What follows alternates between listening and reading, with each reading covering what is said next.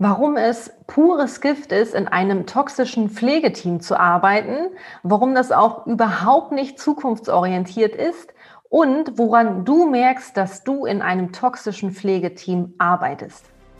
Hallo und herzlich willkommen zum gepflegten Austausch, dein Podcast für deinen positiven Pflegealltag. Wir sind Anja und Sarah von Soul Nurse und wir freuen uns so sehr, dass du heute hier bist und dir diese Episode anhörst. Ganz viel Spaß und go for care! Hallo, liebe ZuhörerInnen des gepflegten Austauschs. Wir freuen uns, euch heute in ein so, so wichtiges Thema mit reinzunehmen. Also du kannst hier jetzt gleich deinen Pflegekoffer aufmachen und kannst den füllen mit, ja, Input und auch natürlich im Intro haben wir zwar gesagt ähm, oder die Frage gestellt, warum das so giftig ist, in einem toxischen Team zu arbeiten, woran du merkst, dass du in einem toxischen Team arbeitest. Aber wir packen hier natürlich auch Tipps für dich mit rein, damit du deinen Koffer eben füllst und schaust, was kann ich denn tun, wenn ich solche toxischen Züge im Team entdecke. Ja. Und ähm, ja, wir starten gleich mal rein. Und und zwar greifen wir unseren Beitrag dazu auf, den wir auf Instagram und Facebook mit dir geteilt haben, wo wir eben diese Punkte aufgezählt haben und gehen da ein Stück weit tiefer rein. Und die Sarah, die startet gleich mal mit dem ersten Punkt. Super gerne. Wir haben ja auch gemerkt, was das einfach auch bei euch ausgelöst hat, ähm, dieser Beitrag. Und äh, deswegen wollen wir da einfach nochmal, wie Anni gerade gesagt hat, nochmal drauf eingehen.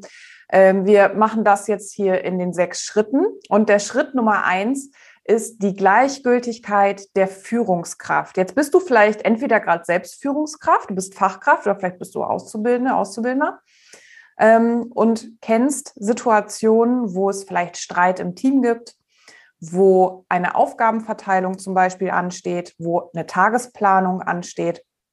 Und wir alle brauchen Führung in Form von Sicherheit, in Form von manchmal auch Delegation. Ähm, manchmal ist Führung auch sowas wie ein Wegweiser, äh, wie man so einen Tag gestalten kann, Stationsalltag, aber auch in der ambulanten Pflege äh, ist es super wichtig, sich einfach zur Orientierung ein paar Punkte zu haben. Und dafür brauchen wir Führungskräfte.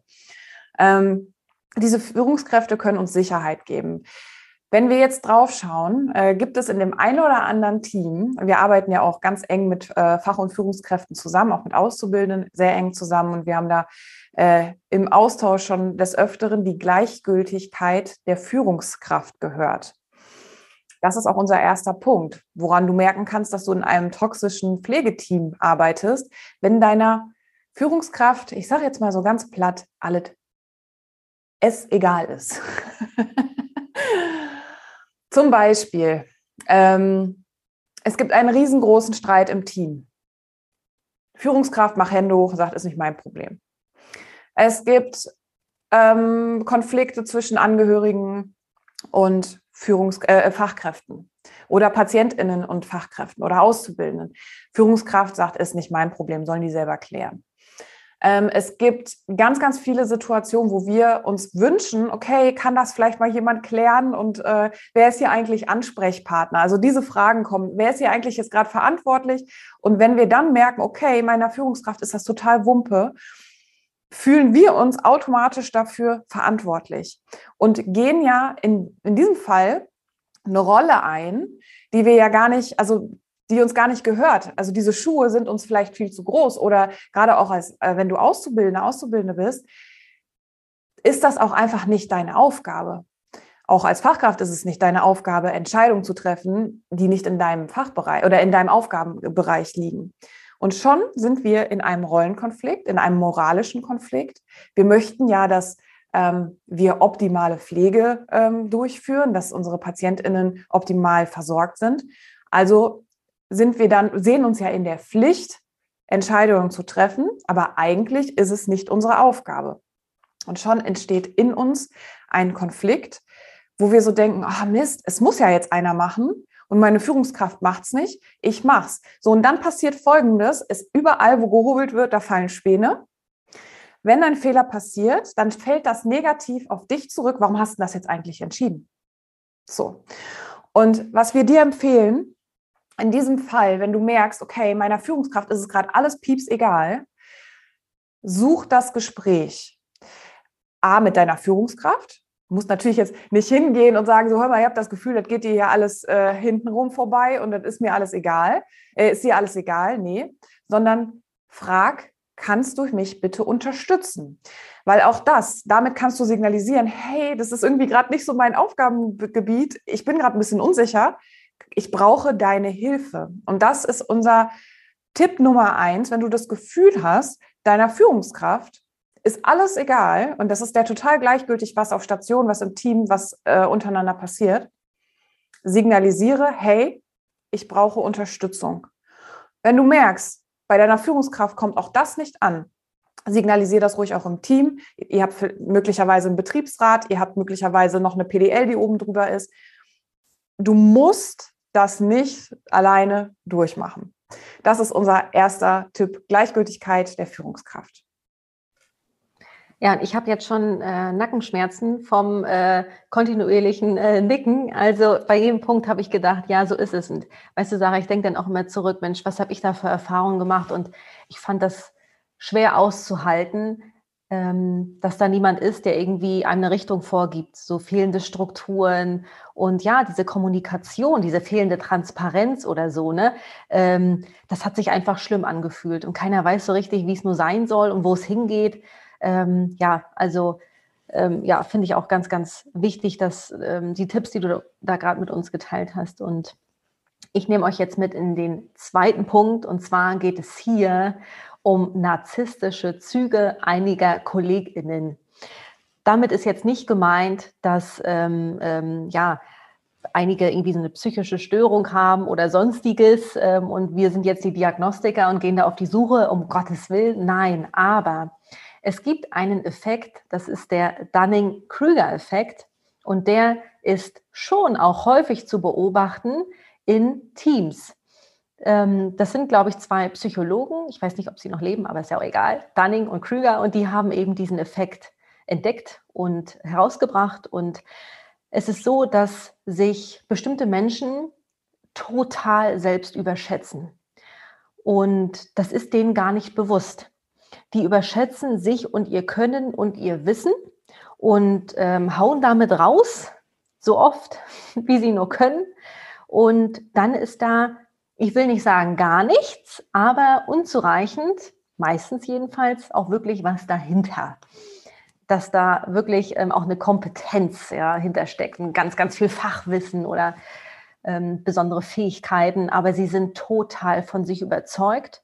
Und das sind auch so Typen, die andere kleiner machen, um selbst größer zu sein. Und wenn du solche Menschen im Team hast, ist das wirklich, wirklich schwer, ähm, um da eine, eine, funktionierende, harmonische, gesunde Teamdynamik herzustellen und auch an einem Strang zu ziehen, gemeinsam Ziele zu verfolgen, weil das sind dann immer so Querschläger. Wir nennen, wir nennen, sie, wir nennen sie auch Teamsprenger, die wirklich für Unruhe sorgen und die einem das Leben auch schwer machen können.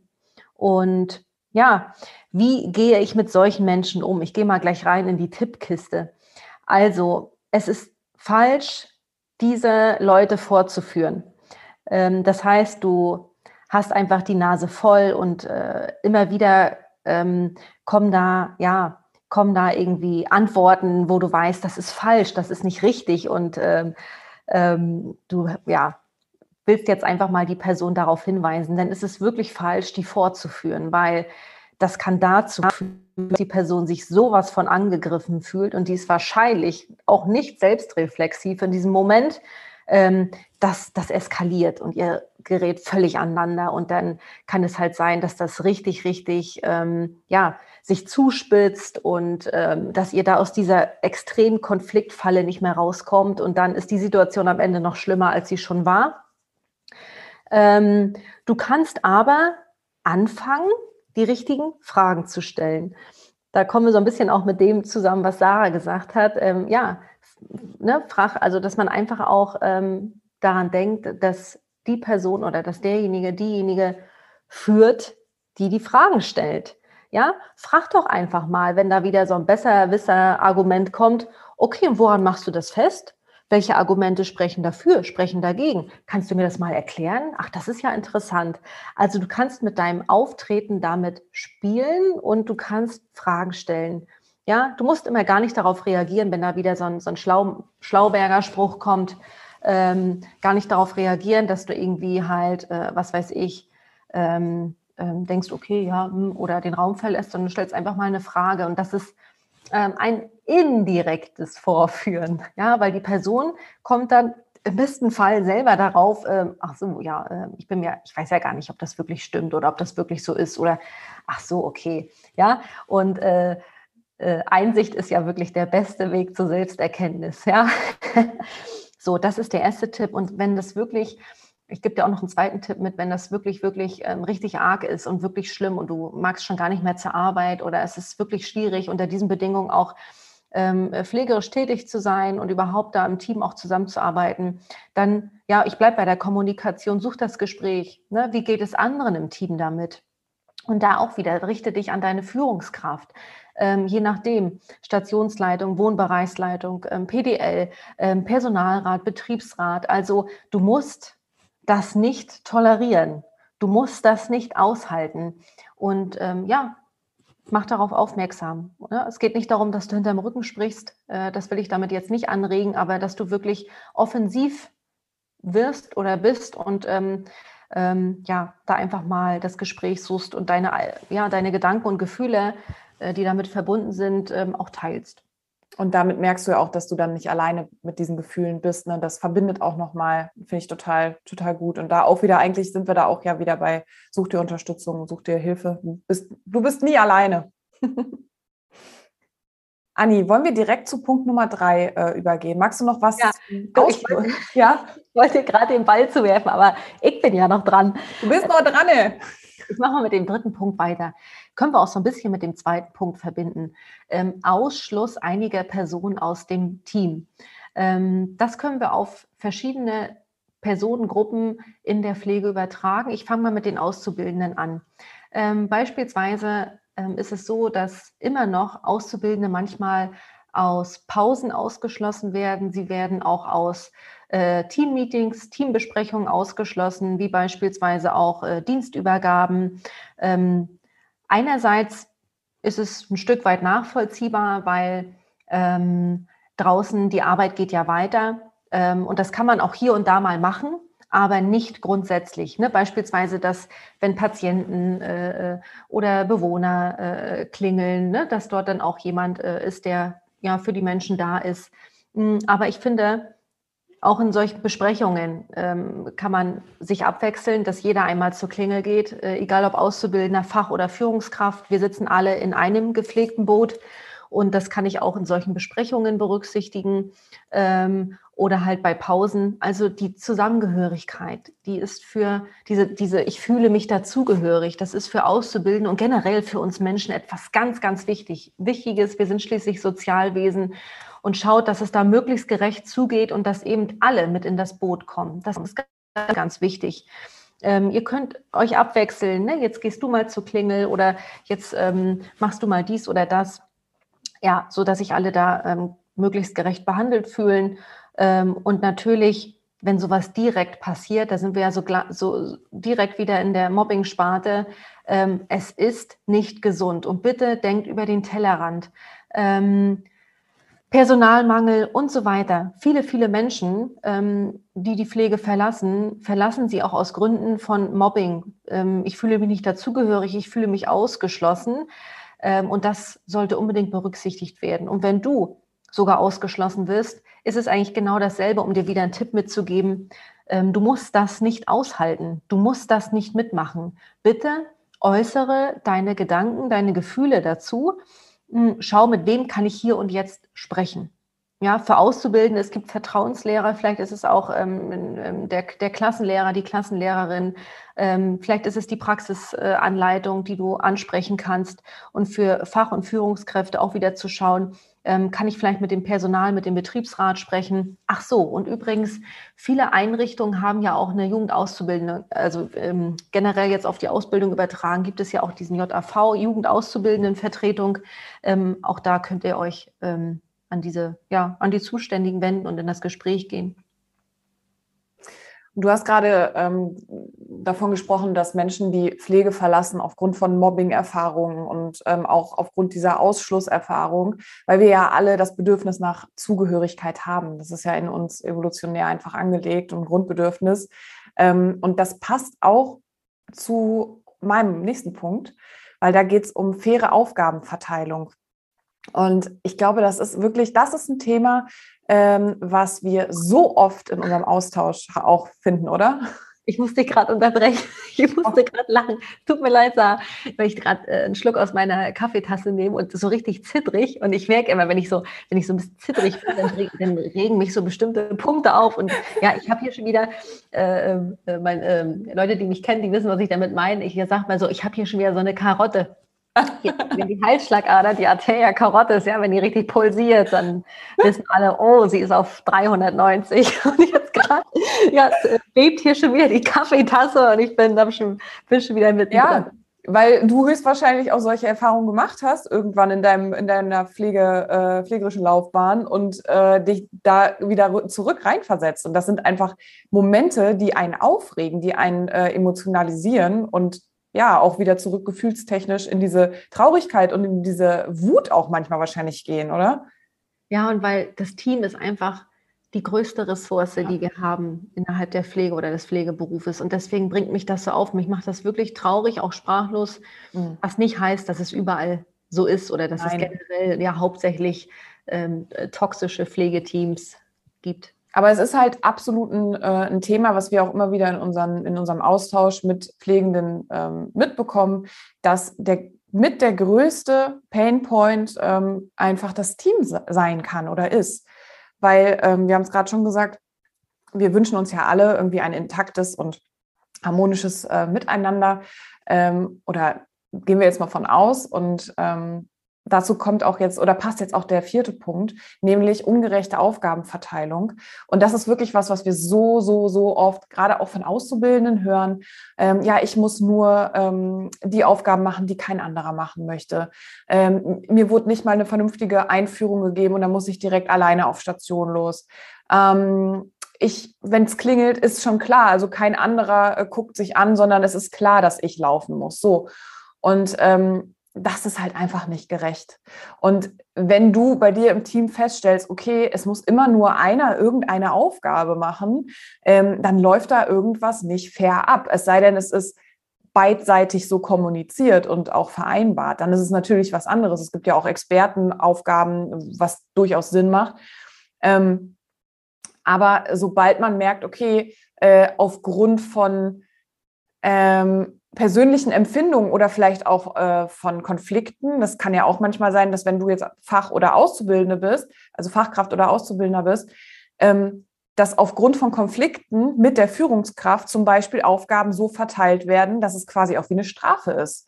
Also das kommt vor und ähm, das ist einfach nicht fair.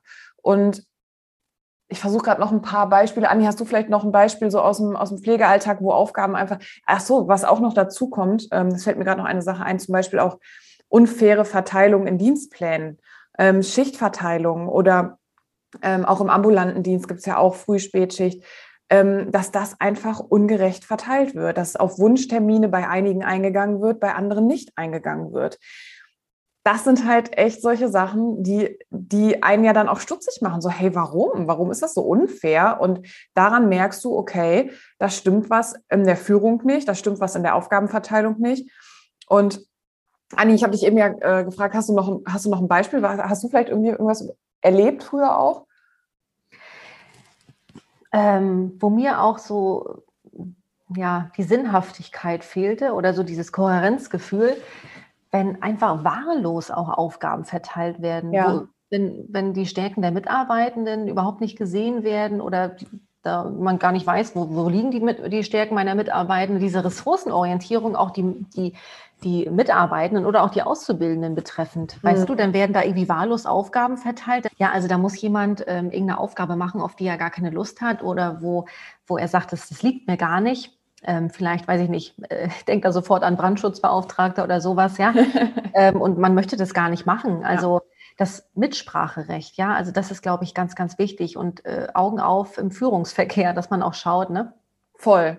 Ja. Oder auch, wenn man so das Gefühl hat, so, ähm, ich muss das jetzt machen, sonst hat das Konsequenzen für mich, sonst ähm, werde ich in der Zukunft irgendwie anders behandelt oder ich muss da, also so ein Druckgefühl, was auch hinter dieser Aufgabe ist und man traut sich dann eigentlich nicht Nein zu sagen, weil da ist vielleicht schon eine Grüppchenbildung und wenn die mich jetzt auch noch doof finden, also das gibt's ja alles, ne, so dass, dass da irgendwelche Dynamiken entstehen, wo ich mich so verpflichtet fühle, irgendwelche Dinge zu machen wo ich eigentlich, wenn ich mal ganz tief in mich reinhöre, eigentlich sagen würde, hey, stopp, also irgendwie läuft das hier gerade ein bisschen unfair ab. Und da, auch da, also ich glaube, es ist eine sehr, sehr kommunikationslastige Tippkiste heute. Ähm, auch da möchten wir dir unbedingt ähm, Mut machen, für dich einzustehen. Ganz, ganz wichtig, deine Grenzen kennenzulernen, deine persönlichen Grenzen kennenzulernen, mal zu definieren, hey, wo ist bei mir eigentlich Stopp? Wo ist bei mir Schluss? Wo ist meine persönliche Grenze einfach ein, zweimal zu viel überschritten. Wann sagst du Stopp bis hierhin und nicht weiter? Das geben wir dir so als Reflexionsfrage mal äh, heute mit an die Hand. Definier doch für dich mal deine persönliche Grenze. Schreib dir das ruhig in dein Journal auf. Mach mal hier auf Pause gerade, wenn du nicht, also bitte natürlich jetzt äh, nicht, wenn du Auto fährst oder wenn du sonst irgendwas machst. Ähm, aber wenn du ganz gemütlich gerade deine Me-Time hast, ähm, deinen gepflegten Austausch hörst, nimm dir mal einen Stift und einen Zettel und schreib mal die Frage auf, wo ist meine persönliche Grenze und was tue ich oder was kann ich für mich tun, wenn die zu oft überschritten wird. Und das führt uns auch schon zu Tipp Nummer 5, liebe Anni. Ja, und weißt du, woran ich da auch gerade gedacht habe, liebe Sarah? Ähm, das Thema gesunde Grenzen setzen, das ist ja auch eines unserer Themen im Stress-OS-Guide, in unserem 24-seitigen kostenlosen ähm, ja, sechs Schritte Fahrplan, wo du wirklich ähm, das ein oder andere mal näher ergründen kannst und wo wir ganz, ganz viele Tipps für dich haben, ähm, ja, was du tun kannst, um ja hier gerade auch bei diesen Punkten, um ja gesund zu kommunizieren, um eben Grenzen zu setzen, um zu sagen, stopp bis hier und nicht weiter und auch wirklich zu schauen, was habe ich eigentlich für Möglichkeiten, was gibt es da für Chancen, was kann ich tun, um leichter ins Handeln zu kommen und zu erkennen, du musst vieles auch nicht und du bist halt nicht alleine. Genau, und zum Stressor S-Guide äh, sagen wir gerne abschließend nochmal was, wie du den bekommst, äh, wo und so weiter. Und ich nehme dich jetzt mit in den fünften Punkt und da sind wir bei dem indirekten Entzug der Entscheidungsfreiheit. Ja, du als Auszubildender, Auszubildender, Fach- oder Führungskraft hast natürlich ähm, bestimmte Rechte und bestimmte Pflichten und ähm, ja, innerhalb deines, deines ähm, Arbeitsverhältnisses bist du ja auch in der Dienstleistungspflicht, du bekommst dafür Geld, keine Frage. Dennoch hast du die Freiheit, ähm, auch über bestimmte Dinge ja, zu entscheiden. Und wir finden, das ist heute sowieso ganz, ganz wichtig. Es gibt nicht den einen Entscheider, die eine Entscheiderin. Am Ende sitzen wir alle eben in diesem selben Boot und schauen, dass es gemeinsam gut läuft, dass es vorangeht. Und ähm, das sollte insgesamt auch Bedacht finden. Und worum geht es denn bei diesem indirekten Entzug der Entscheidungsfreiheit? Was ist damit gemeint? Ich, ich muss mal schmunzeln, weil ja, es sind ja doch schon hier und da ein paar Beispiele, die hier auch mit einfließen können in den Podcast, also persönliche Beispiele. Ich muss noch daran denken, wie ich, äh, da war ich gerade Berufseinsteigerin äh, nach meiner Ausbildung und ähm, ich hatte beispielsweise wenn du erstmal so ein Team dazukommst, dann steht ja meistens die Urlaubsplanung und es gab aber auch ein paar Reibereien mit, mit meiner Führungskraft. Wir waren da nicht unbedingt auf einer Wellenlänge. Das war nicht so ganz einfach ähm, zwischen uns äh, aus verschiedenen Gründen. Und ich hatte dann irgendwie ähm, das große ähm, ja, Geschenk, mehr oder weniger, dass ich meinen Haupturlaub im Februar nehmen sollte. Und das wurde halt festgelegt. Und weil es keine Frage war, sondern eine Festlegung, wurde ich irgendwie gefühlt vor vollendete Tatsachen gestellt und habe das in dem Moment echt nicht hinterfragt. Und ähm, nachdem ich das ja nun äh, rückblickend äh, immer wieder reflektiert habe, bin ich dann auf den, ähm, auf, äh, darauf gekommen, dass das hätte eigentlich gar nicht so laufen dürfen. Ja, also ich habe ja, was den Urlaub angeht, ähm, auch mit Spracherecht, ja.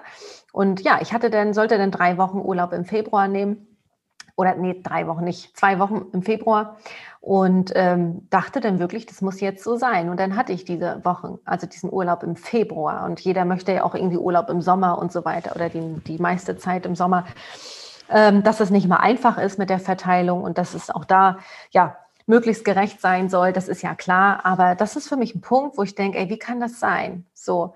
Und ähm, da können wir auch so ein bisschen den Punkt 2 mit einbeziehen in mein Beispiel mit den narzisstischen Ziegen. Auf jeden Fall dieses vorverendete Tatsachen stellen. Auch hier, bitte nimm dir selbstreflexive Momente und überlege, ähm, muss ich das jetzt machen? Ist das wirklich so? Oder kann ich auch etwas ablehnen. Das kann auch eine bestimmte Aufgabe sein. Das kann halt, wie gesagt, ähm, die Urlaubsverteilung betreffen, den Dienstplan betreffen. Ist das jetzt wirklich ein Muss, eine Muss-Erwartung, die ich erfüllen muss in dem Moment? Oder ist es eine Soll- oder Kann-Erwartung, die ich eben erfüllen soll, kann? Ja, also das ist auch ganz, ganz wichtig. Und ähm, Augen auf im Pflegeverkehr. Also das ist wichtig, dass du das erkennst für dich. Ja, und dann auch schaust, was kann ich denn jetzt tun? Und wenn wir so im Tun sind, ähm, wir haben ja eben schon mal davon gesprochen, ähm, dass natürlich da, wo gehobelt wird, da fallen auch Späne. Und wir kommen jetzt zu unserem letzten Punkt und das ist die Fehlerkultur, beziehungsweise die Angst vor Fehlern.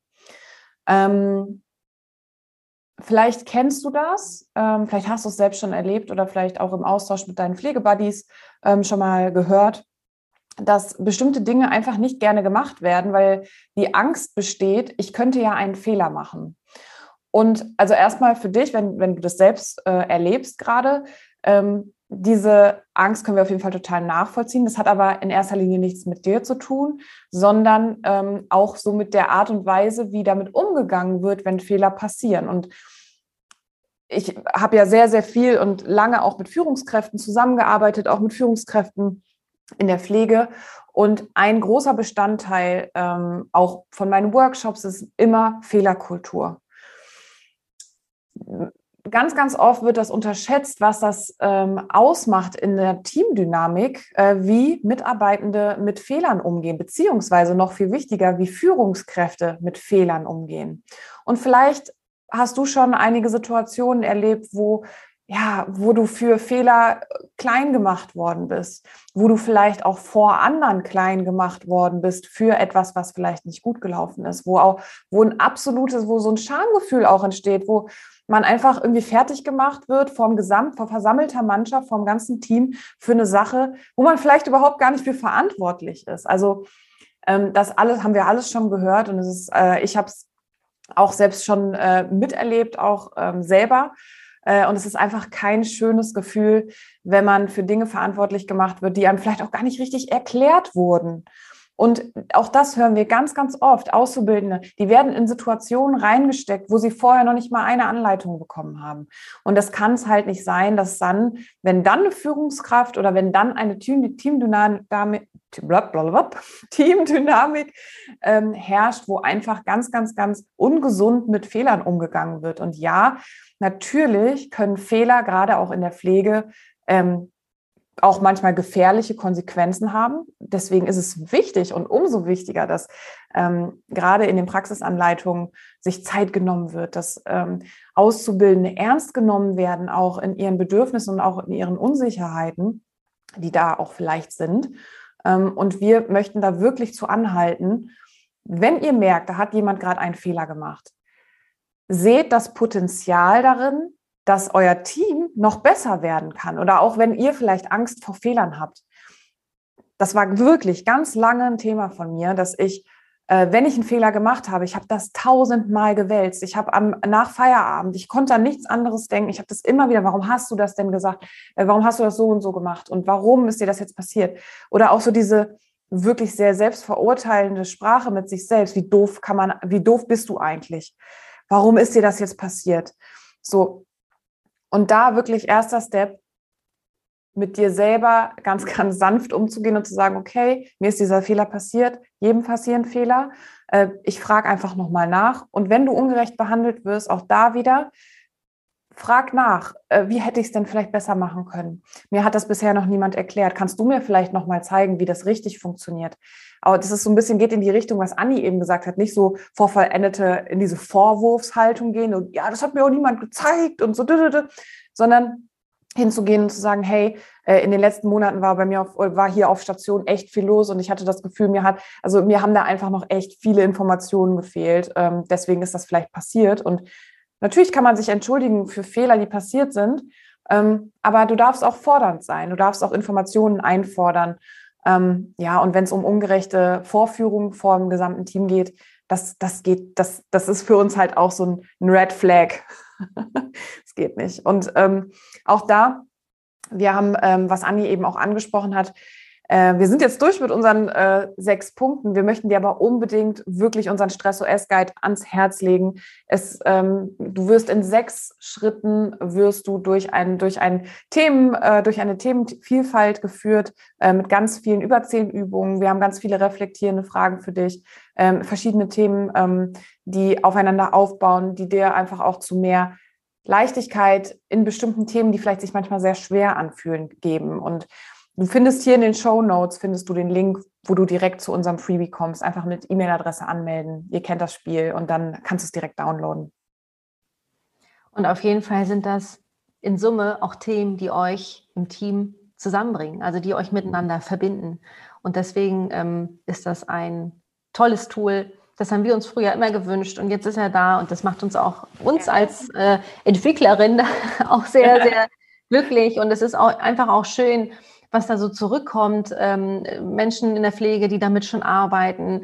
Wir haben ähm, Schulen, die uns kontaktieren und die äh, das irgendwie in den Unterricht einbeziehen. Ja, cool. Wir haben ähm, Führungskräfte aus, aus der ambulanten oder stationären Pflege, die sagen, Mensch, ich habe jetzt hier meine Mitarbeiter, alle haben euren, euren Stress-OS-Guide im Fach zu liegen ähm, und wir arbeiten damit jetzt. Also es ähm, ist einfach ein Geschenk, das ist es, weil es ist kostenfrei und du kannst es jederzeit ähm, äh, nutzen und, und ähm, immer mal in regelmäßigen Abständen eine kleine Ist-Soll-Analyse machen. Wo stehe ich jetzt? Was macht mir gerade zu schaffen? Was fällt mir gerade leicht? Was ist gerade irgendwie schön? Immer auch ähm, beide Seiten der Medaille zu betrachten. Und wenn ihr uns jetzt fragt, was ist denn der eine Top-Tipp, der eine Weg in Richtung ähm, super Teamdynamik, gibt's nicht. Punkt gibt es nicht. Am Ende, es ist und bleibt ein Prozess. Äh, probiert euch aus. Ja. Wichtig ist, dass ihr ein gemeinsames Ziel verfolgt. Und dieses Ziel ist, gemeinsam sind wir im Hier und Jetzt und gemeinsam gehen wir voran. Und jede und jeder von uns setzt alles daran, dass wir eben ein Team sind, dass unsere Patienten, Bewohner ähm, optimal versorgt werden. Und ähm, ja, ihr könnt so, so viel dazu beitragen, jeder von euch, ihr alle zusammen, dass die Kommunikation und die Zusammenarbeit stimmt. Es wird immer Konflikte geben. So ist das zwischen uns Menschen. Wichtig ist, dass ihr einen Weg findet, um diese ähm, ja, zeitnah zu lösen. Und ach, es ist einfach so ein wichtiges Thema. Und lasst uns zusammen schauen, dass wir uns an die Hand nehmen und da gemeinsam ja, ähm, für die Pflege auch losgehen. Ja. Geht für euch los. Und jo, ähm, das war unsere Folge. Juhu. Wir senden euch ganz, ganz liebe gepflegte Grüße. Es ist schön, dass ihr hier seid. Es ist schön, dass ihr in der Pflege seid. Hört nicht auf, an euch, an euren Pflegeberuf zu glauben. Und wir laden euch natürlich wieder herzlich zum gepflegten Austausch ein und haut raus. Also unter unserem Beitrag, den wir dazu geschrieben haben, ähm, äh, woran du merkst, dass du in einem toxischen Pflegeteam bist, ähm, kamen so viele Erfahrungsberichte. Ähm, es ist einfach ein großes Thema und lasst uns in den Austausch gehen, connectet euch, teilt eure Erfahrungen, teilt auch Tipps und Strategien. Ja, Mensch, wie geht ihr denn damit um? Ja. Äh, was, was, was macht ihr denn, wenn irgendwie äh, Stress im Team da ist oder wenn dort jemand so gleichgültig auf Führungsebene ist? Es ist einfach ein, ein, ein ganz, ganz wertvolles Tool, eine ganz, ganz wertvolle Ressource, auf die wir noch mehr zurückgreifen können. Yay! Wenn du magst und dir diese Episode gefallen hat, bewerte gerne ähm, bei Spotify und iTunes mit fünf Sternen. Da würden wir uns sehr freuen, damit noch mehr Menschen in der Pflege äh, unseren Podcast finden. Wir wünschen dir jetzt einen wunder, wunder, wundervollen Tag. Egal wann du diese Episode hörst. Freuen uns, ähm, dich auf Instagram und auf Facebook zu begrüßen, mit dir in den Austausch zu kommen. Und nächste Woche, Samstag, 18 Uhr, wird es die nächste Episode geben. Ganz, ganz liebe Grüße, fühl dich geherzt, deine Anni und deine Sarah.